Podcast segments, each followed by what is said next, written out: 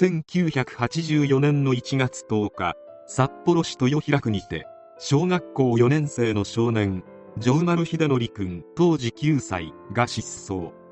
すべての始まりは一本の電話からだった。城丸君はその電話に出ると小声でうんうんと相槌を打っていた。その様子をやや不審に思った家族は城丸君が電話を切った後誰からの電話？と尋ねた。すると渡辺さんのお母さんが僕のものを知らないうちに借りた。それを返したいという内容だったと言いそのまま家を出て行った。不安に思った母親は城丸くんの兄に一緒についていくように伝えたが兄は途中で城丸くんを見失ってしまった。見失った場所をうろうろしていると渡辺という表札のある一軒家を発見。電話の主が渡辺と城丸くんから聞いたのを覚えていた兄はしばらくの間その渡辺という家の前で待っていた。しかし城丸くんは出てこない。兄は一旦家に帰り母親に報告した。いずれ帰ってくるだろうと思っていたが待てど暮らせど城丸くんは帰ってこない。しびれを切らした母親は渡辺さんの家を訪ね城丸くんについて聞いてみると城丸くんは来ていないしそもそも電話もしていないとのこと。家族は城丸くんを総出で探したが手がかりもなく途方に暮れてしまった。そして警察に連絡。城丸くんの父親は資産家でもあり身代金目当てで連れ去られた可能性もあったため初めは非公開で捜査を行っていたが身代金要求の電話などもなかったことから公開捜査に踏み切った。その捜査の過程で例の渡辺さんの家の近くにアパートが建っておりそのアパートの階段を上がりとある部屋に入っていった城丸くんの姿が目撃されていた。また事件当日の夜にはその部屋の住人が大きい段ボール箱を抱えて出ていくのを見たという証言もあった。このアパートのとある部屋に住んでいたのが工藤和子当時29歳という女性だった。警察は工藤氏を重要参考人として事情聴取。行方不明になっている城丸くんがあなたの部屋を訪ねているのを目撃した人がいると尋ねると城丸くんは確かに来たが家を間違えていたので正しい場所を教えたと供述。しかし隣の家の人の話を聞いても城丸くんが訪ねてきた形跡はない。工藤氏の証言は辻褄が合わないことから何かしら彼女が城丸くんの失踪に関わっていると警察は睨んだがこの時点では有力な手がかりはなく解決しないまま時が過ぎていった。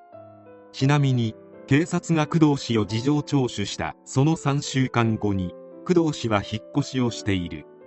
進展があったのは失踪してから4年も経過した1986年12月30日のことである。北海道新十津川町にて火災が発生。一人の男性が亡くなった。この男性は4年前に城丸くん失踪事件で重要参考人となった工藤和子の再婚相手だった。不慮の事故だと思われたが亡くなった男性に保険金1億円がかけられており火事が起きた時工藤氏はその生命保険関係の書類などを大事に持って違う家に逃げていた。このことから保険金目当てで夫の命を奪ったのでは？と推測された。加えて夫は生前夫婦生活がうまくいっておらず知人に妻に命を奪われてしまうかもとまで言っていたことが明らかになった。工藤氏が夫の命を奪うために放火したという決定的な証拠は見つからなかったため立件はされなかった。しかしあまりに不自然な状況であったため保険会社は支払いを拒否。工藤氏は新十津川町から姿を消した。火災で亡くなった男性の弟が焼けた家を整理していると納屋から袋に入れられた人骨を発見した。警察は城丸くん行方不明事件にて工藤氏は継続してマークしておりひょっとするとこの人骨は城丸くんのものではないかと疑った。そして警察は新十津川町にて再度調査。すると工藤氏は城丸くんが失踪したその日大きな段ボールを親族の家がある新十津川町に持ってきてこの段ボールを燃やしていたことが判明。確かに事件当日大きな段ボールを運ぶ工藤氏の姿は目撃されていた。この証言や人骨から工藤氏を再度事情聴取。しかし工藤氏はかたくなに口を閉ざし決定的な証拠もないまま釈放。人骨についてであるが当時の DNA 鑑定の技術では個人を特定できるほどの精度はなかったため工藤氏を捕まえる証拠にはなり得なかった。ところが技術の進歩により事件はさらに進展する。第3世代 DNA 鑑定法である探査 DNA 鑑定と呼ばれる技術が生み出された。1998年にこの技術をもって1986年に発見された人骨を鑑定。するとこの人骨は間違いなく城丸秀則君のものであると判明した。警察はすぐに工藤氏を逮捕。この時点で時効成立まであと1ヶ月というところであった。そのため十分な捜査を行うことができずさらなる証拠を固めることはできなかった。そのまま裁判に突入し検察側は工藤氏は事件当時多額の借金を抱えておりその返済期限も近づいていた。そのため身代金目当てで誘拐したが何らかの理由で命を奪ってしまったとしたが死因が特定できなかったためどうやって命を奪ったかは不詳とするしかなかった。工藤氏は罪状認否でそのような事実はありませんと発言。弁護側もそもそも工藤氏は経済的に困窮していないこと身代金目的で誘拐に及ぶ動機はないことその他命を奪う動機がないことを述べ無罪を主張。工藤氏は検察の400にも及ぶ質問に全て黙秘し続けた。これに憤慨した検察は黙秘した被告人の態度は黙秘権の乱用であり検察が訴えた全ての罪を被告人が認めたものと解釈すべきであると主張し工藤氏に対し無期懲役を求刑。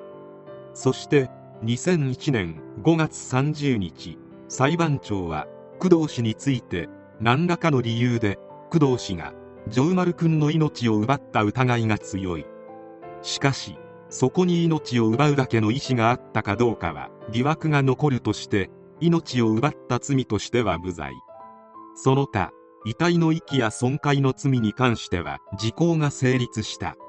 裁判で無罪が確定後工藤氏は国に対して刑事保障請求を行った。最終的に工藤氏の要求が認められ札幌地裁は1160万円の請求に対して930万円の支払いを国に命じた。裁判では無罪そして国から刑事保障まで勝ち取ったのだった。工藤氏が犯人かどうかは別にしてもただものではないことは明らかである。いくら容疑者に与えられた権利とはいえ検察の厳しい追及を黙秘し続けるのは生半可な胆力ではない。というのも工藤氏は相当に気の強い女性でホステス時代に借金に取り立てられた際に取り立て屋に対して自分の小指に包丁を当てて縁こ詰めを示唆しながら金の代わりにこれ持っていくかと凄んで取り立て屋を追い返したこともあったほど被害者遺族は被告人は黙秘権を悪用せず事実を話してほしい。黙秘も権利だが納得がいかない。弁護士は基本的なことを忘れて100の事実を一つの言いがかりで無罪に持っていこうとしているとしか思えないと工藤氏と弁護士無罪判決を出した司法を批判した。疑わしきは罰せずというのをこれほど字で言った事件もそうそうない。確実な証拠がないとはいえ限りなく黒に近いグレーといえる状況下で黙秘し続ければ無罪になるという判例ができまたこの事件は黙秘権の在り方についても議論を巻き起こした。2010年に刑事訴訟法が改正され人の命を奪った罪については控訴事項が撤廃。その他重大な犯罪の時効期間も延長されている。